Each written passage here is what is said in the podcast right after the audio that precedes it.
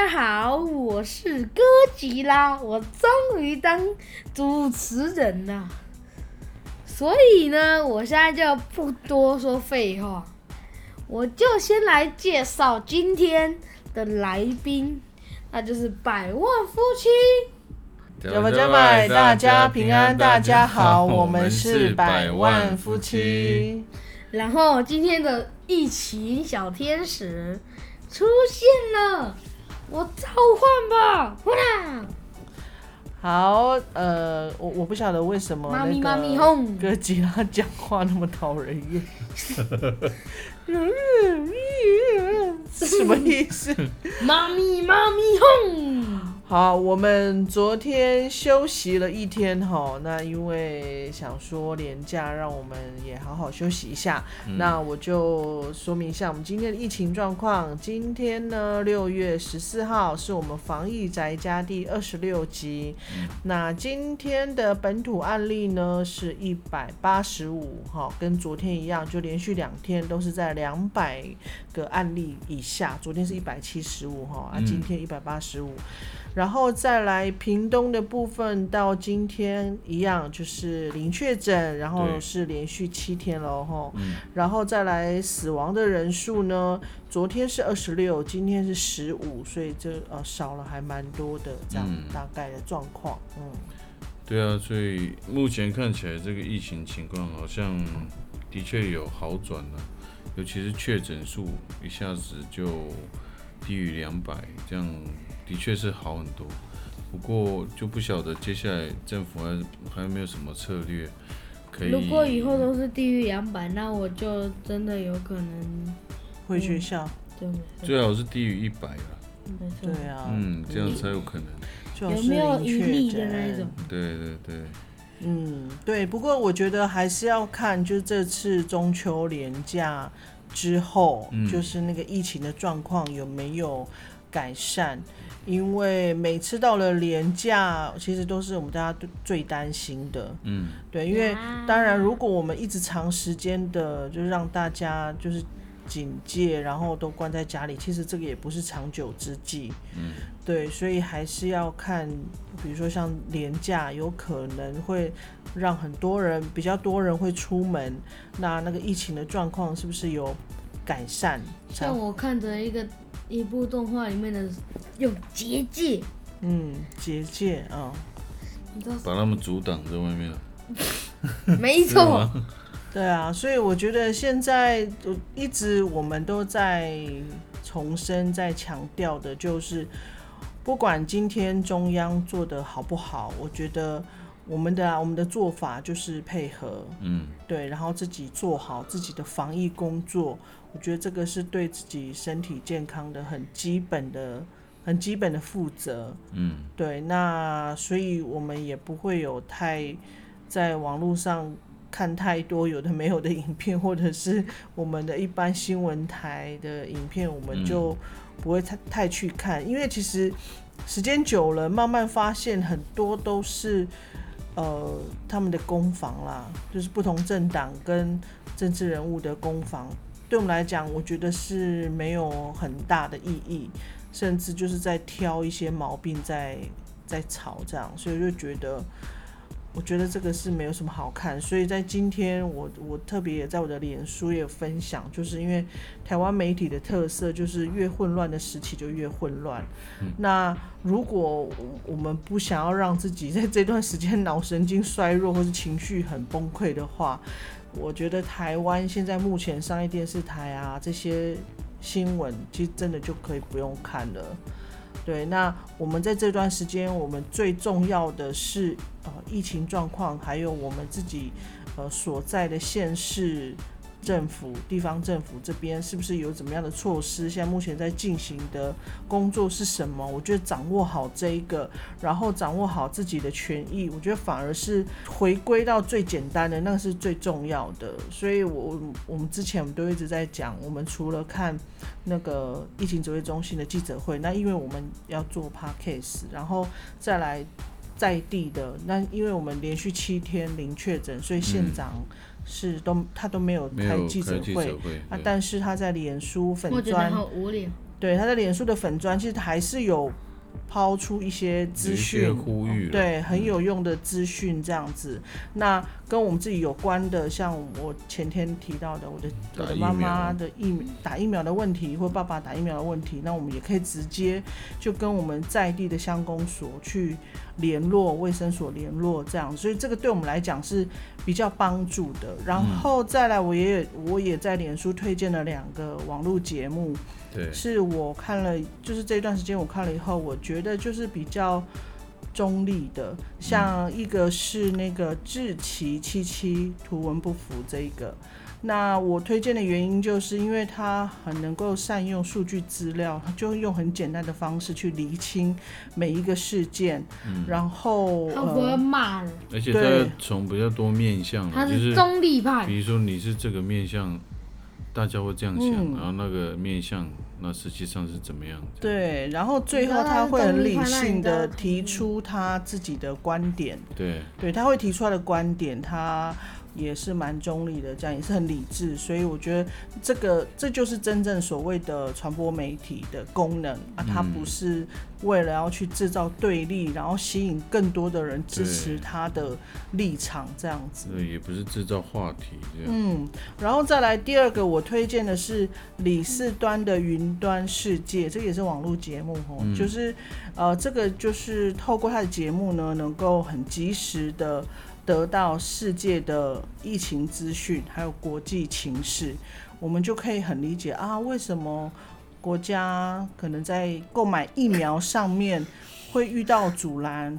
好，那为什么现在诶好像日本、美国呃很友善？对那因为是现在其实全世界的疫苗的分分配就是不平均，对，就是强者恒强嘛。其实现在的状况是这样，就像我们前几天也有提到的那个概念，就很像在世界大战，然后现在谁掌握很多的资源，啊，这些强国就开始去插旗。那当然，现在美国就是要回到他那种那个世界警察的角色，老大哥的角色，想要回维护世界的秩序，这样子。对啊，所以现在其实还有，除了现在看到的 A Z 啊、嗯辉瑞啊，还有 B N T，好像又有新的，那是美国的吗？在那个节目里面有提到，嗯还有另外一个新的疫苗。对，那台湾也是其中一个，也是在研发新的疫苗的国家，这样，所以他们，所以各个国家都很努力在做自己的疫苗了。因为这个疫情，其实它的影响层面太大了，所以有自己的疫苗的确是会比较安心，啊，对国家的政治也比较会稳定，所以很多国家就是努力发展疫苗。嗯，对呀、而且我觉得慎选媒体真的很重要。就像之前我我忘了是谁，是名嘴还是谁，他就一直想说，呃，为什么买疫苗签约了，为什么拿不到？怎么可能拿不到？啊，不就买东西？诶，疫苗好像并不是 那么简单你去商店买卖，你去 Seven 你就看得到，你拿你付钱就好了。真的是我看了这这两个两个那个网络频道之后，你就可以看到，其实台湾在国际上的困难，而且现在很多国家买疫苗签约了也拿不到。对啊，因为现在很缺，然后有工厂，应该说疫苗工厂好像货也会 delay 啊。对，然后制造疫苗的国家，它也会去垄断。对他也会控制那个量啊，对他可能会先想说，哦，国内会不会需要？对，那需要他就会先扣下来，那真的是有剩的才会就是输出这样。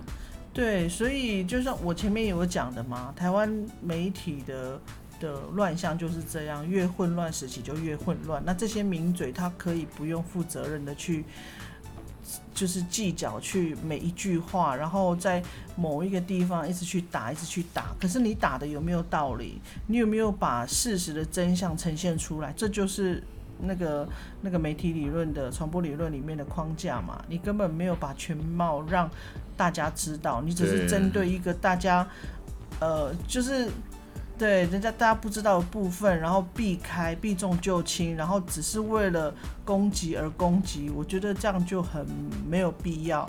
嗯，对，因为这这个真的是很很很基本的道理。现在就是防疫如同作战，其实团结起来真的是很重要，这样子。所以就是以上这两个是我推荐的，哎，两个网络频道，然后再来就是指挥中心。那这个看你有没有需需求，然后再来就是地方政府的的那个记者会。嗯，对，那当然，我觉得有些地方政府的首长也不是那么理智啦，所以真的就是我们我们台湾的那个素养真的会需要，如果你的你刚好你那个县市首长的素养不是很好的话，我觉得你自己也要。自己强大自己，对不对？嗯。就像不是还有那个苗栗县长就公然的呃，就是歧视歧视移工吗？这个也是在我们之前就有提到的，甚至在就是因为说呃，他们苗栗有科技厂嘛，电子电子爆发群聚感染，爆发感染，所以嗯他要求全县的移工，所有的都义工，不对全是电线哦子业的，对，不管他是在呃呃在家里面或长照机构，对或长照机构，或者是在看护他全部都要禁止，所以我就觉得很很没有必要啊，因为这个是这不但是好，我们然后他还反驳说。人都死那么多了，还管什么人权？好，这个好，我们不谈人权的问题。我觉得这位县长的防疫的观念真的是零哎、对啊，他真的是零哎、他他是看肤色、看种族在在防疫的哎、嗯，对呀、那那说真的，现在全台湾最多染疫的是哪个族群的？是哪个年纪的？是不是要把这些所有的老人家、所有的汉族全部都关起来，都不准出门？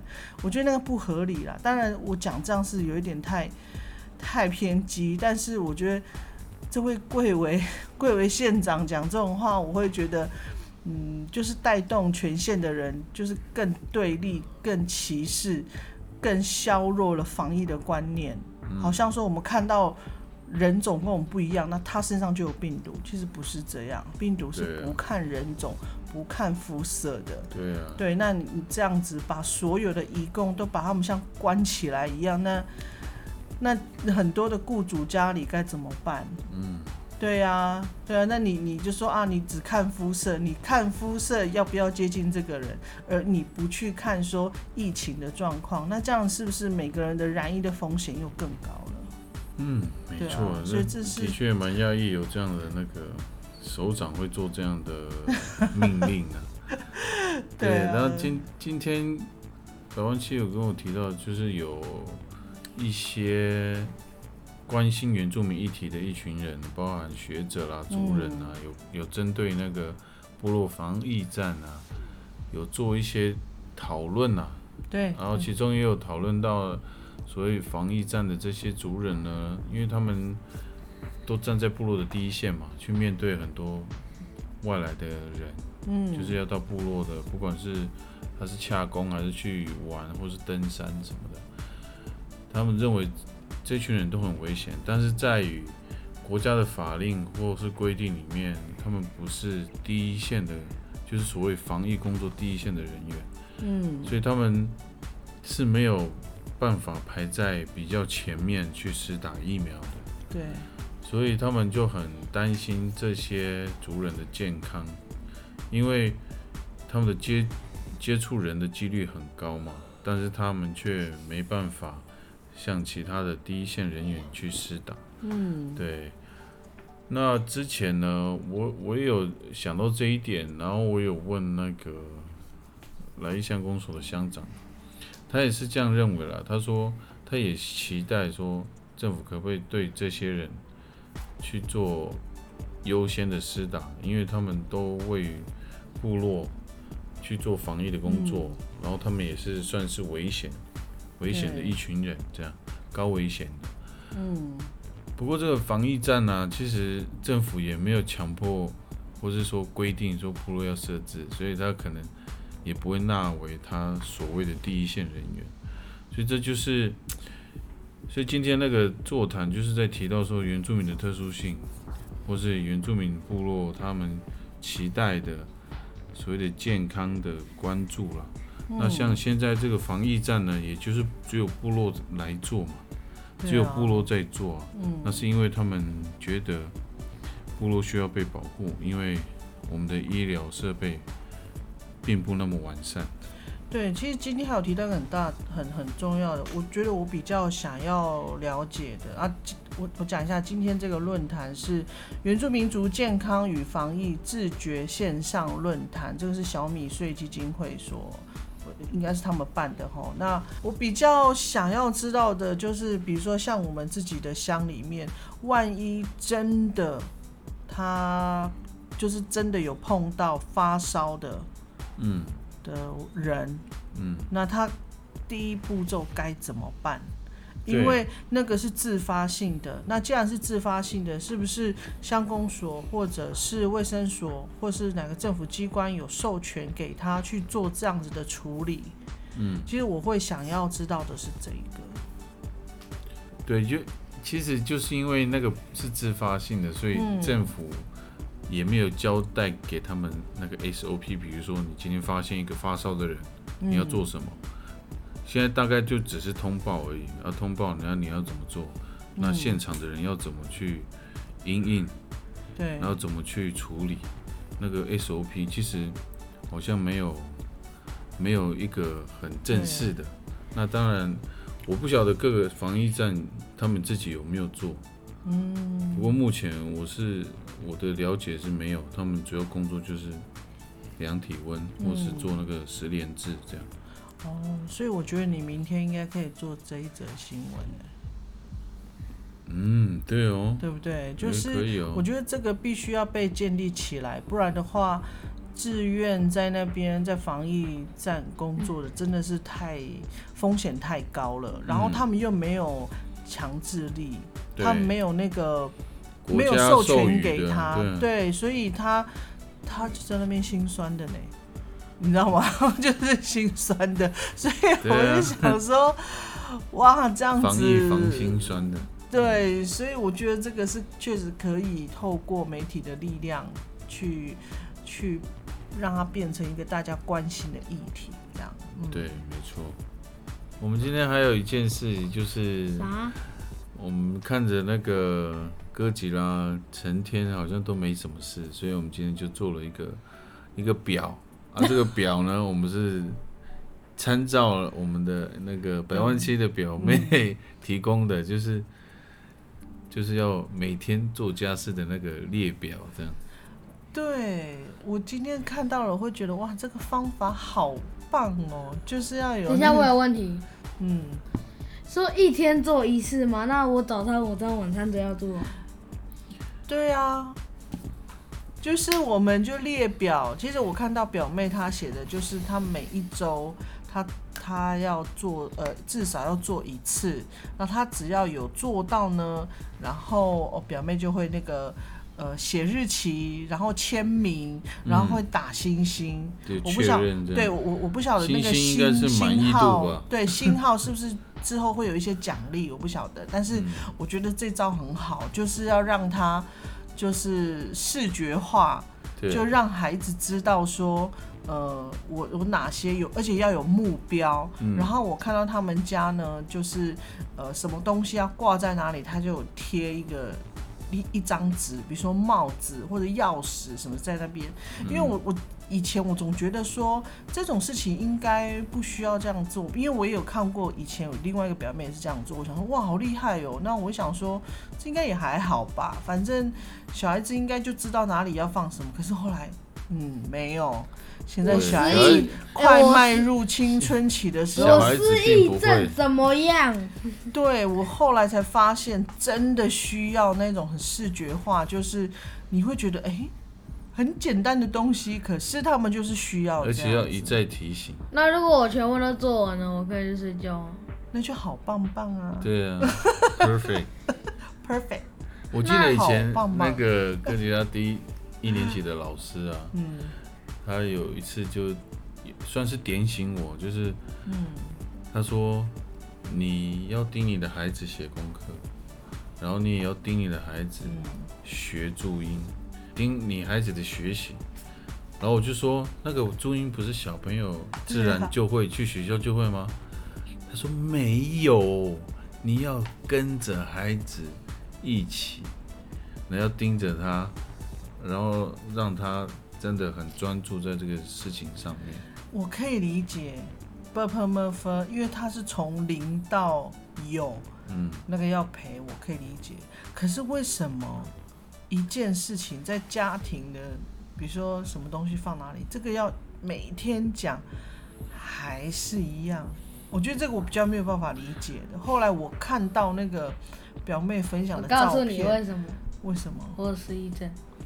不，这不是失忆 症，因为也有其他的小朋友也是这样，所以他们就会用那种方法。然后嗯我还有一个表妹呢，我看她管孩子也是管得很厉害，因为她孩子也是蛮多，她三个。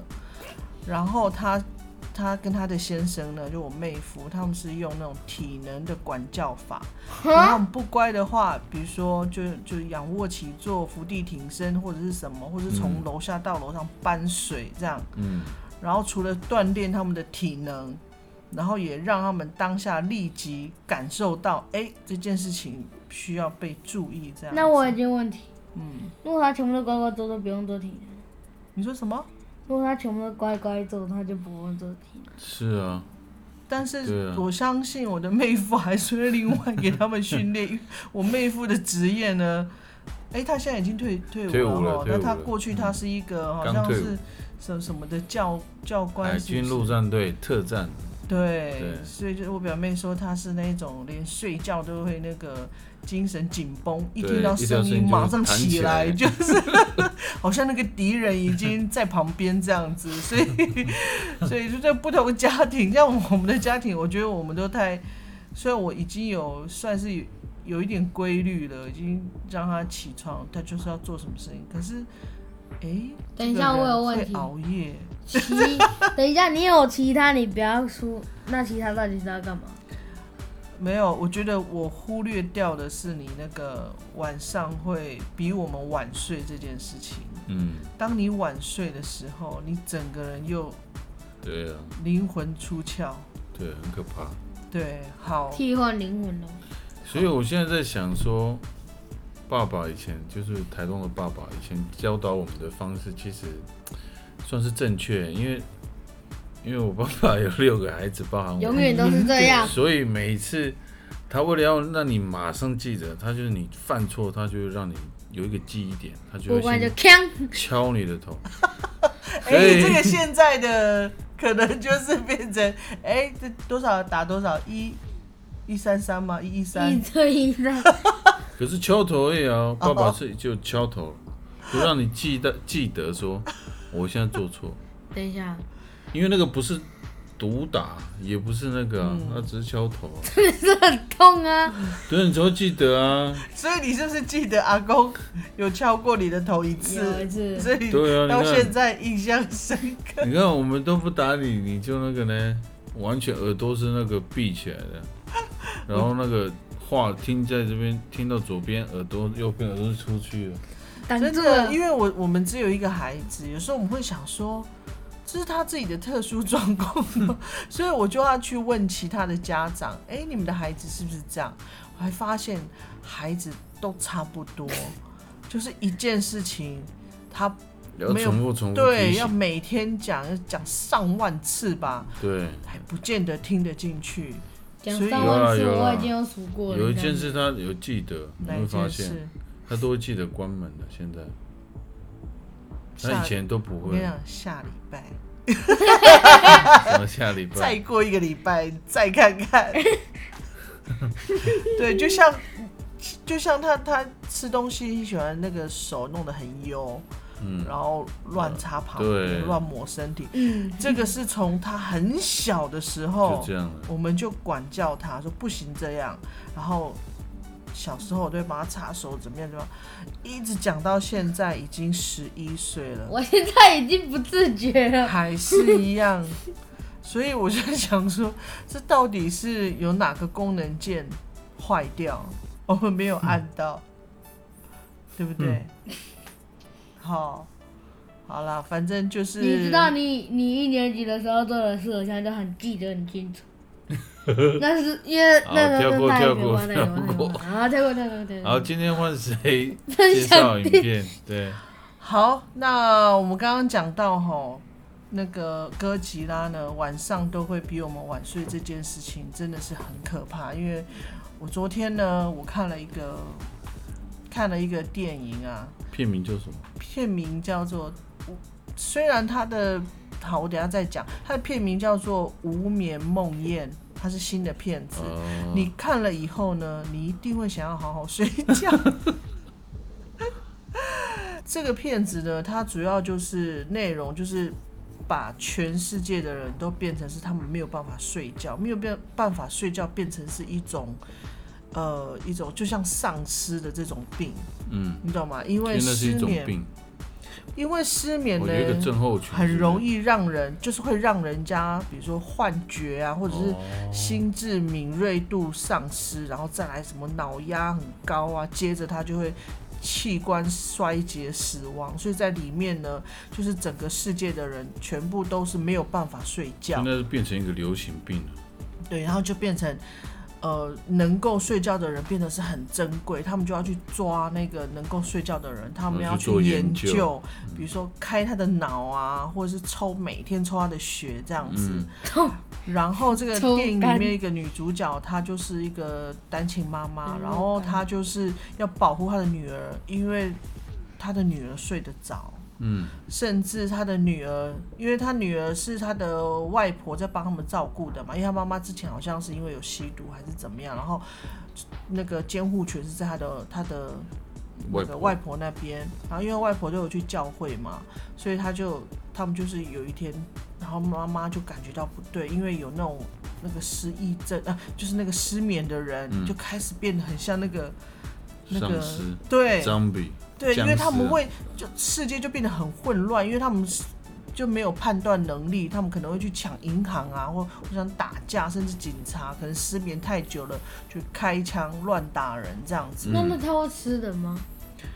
情绪失控了呃对，嗯就是他整个会失控这样，所以那个妈妈就要保护她女儿，她就跑去教会去找她的女儿这样子，要她要把她带走呃，带走。对，然后并且教他怎么生存，因为那个妈妈也是没有办法睡，他就跟他女儿说，她过不久他也会死掉，所以他就在途中就会教他女儿你怎么开枪，你怎么保护自己，你怎么生活这样子。开枪？然后甚至你知道他去教会去找那个他的女儿要救他女儿的时候呢，教会里面的人他们是关在牧师把他们关在里面，就是要要他们要冷静，要祈祷这样。可是他们已经慢慢的失控了，嗯，甚至他们已经自相残杀，因为人已经因为他们很久没有睡，他们都没有睡觉，那牧师呢？所以那里面的画面都还蛮残忍的，就是牧是师呢？牧师后来也被，就是他们就被到攻击了。对，都被攻击啊，因为里面有一个是警察，嗯，还有拿，还有因为他有带枪对，所以就变得很混那乱。然后，师睡得着哦，原本没有，他也睡不着，对啊，就大家都睡不着，就只有那个小女生，就不是是那个，他有一个老太太，还有老太太是被做实验被关注，她在一个实验中心啊，嗯，对啊，就是变成他们有些人就开始有幻觉，就觉得哎、诶有谁攻击我这样子。然后这里面的画面都还蛮血腥的，你就会想到哇，我失眠久了，会变我可能会杀人，就是那个真的是蛮惊悚的。不过我觉得这个主题是非常有趣，我也是因为它的那个片名还有它的介绍，觉得哎这个主题很有趣，所以我来看。可是很可惜啊，它里面其实呃导演并没有并没有处理的很好，就是他的人物设定的背景交代的没有很清楚，清楚所以我前面花了一些时间在。就是从拼凑出他的背景，嗯啊，他到底为什么这样？因为我没有办法一下子进入说，哦，你你在讲的是全世界的人都失眠，我想到底是什么病嗯，啊？为什么这个女主角这个单亲妈妈她要去偷那个偷药啊？她也没有讲那是什么药，嗯，原来就是大家都在买，那就变成一个呃违禁品还是什么？他会偷那个药，他因为他在那个医院，哎、医院还是学校在当保全，嗯，然后他们就是会有一些那个药品是会呃过期被丢掉，他把它捡回来，然后卖给别人，嗯，因为他是在卖卖那些药这样，然后再来就是他的那个酝酿的他铺陈其实不够，所以他就一路就是一直诶，怎么突然就开始世界混乱了，就开始在那个可能那个是一个手法这样，啊，就会我会觉得哎，莫名其妙，就感觉它是整个完整故事的只是其中一个部分，嗯，所以就会隔隔靴搔痒的那种感觉。哦，你你懂的，就是，所以我觉得很可惜这样，但是我觉得它的题材是真的很很特别，这样子，只是它不够那不够细腻啦，这样子。好，那虽然这部片呢，就是普遍的评价好像都不是很高，也是对，就是我刚刚提到的这些问题，但是这个题材是真的是还蛮有趣的，就是大家有兴趣可以去看一下。那你看了以后，你你一定会觉得睡觉很重要，而且能够睡觉是一件很幸福的事情。所以我也我也把这句话交给哥吉拉，对，嗯不，要偷熬夜。诚有我告诉你，嗯，有时候我以为十点了，然后就得半夜两点。对，这就是很夸张的事。就是在看你喜欢看的影片的时候，你就会这样，对，嗯，对，就像追剧啊，你也是在追剧的一种，只是你追的是动画。因为他他看到了一个他非常喜欢的动画了。对，现在有一个好，我们的现在先不要讲，先不要讲。哎下次再下次要。提示一个哎，是亲百，万富好像也觉得那部动画片不错，对不对？还蛮特别的啊、嗯就是对那个对宗教啊或是对那种驱魔有兴趣的，我觉得那个还不错。哦，所以是小孩子可以看的啊。可以，几岁啊？他说可以，你还相信十？三岁，十三岁了，哦，所以你都有陪他看吗？没有，就是片段。哦，反正这个是还蛮特别的，我是没有看呐，但是是听那个哥吉拉，他今今天突然跟我说，我终于看到一个我觉得非常好看的动画片，好，那下一次再介绍。OK，就你们两个一起介绍那个，你就帮他 OK，那真的超好看的。好，好，按赞加分享五颗星的评价。那如果有有什么想问的问题，或是希望我们分享的，也可以在留言区留言。留言。对，嗯，好，那我们今天节目就到这边，好，拜拜。下次见，拜拜。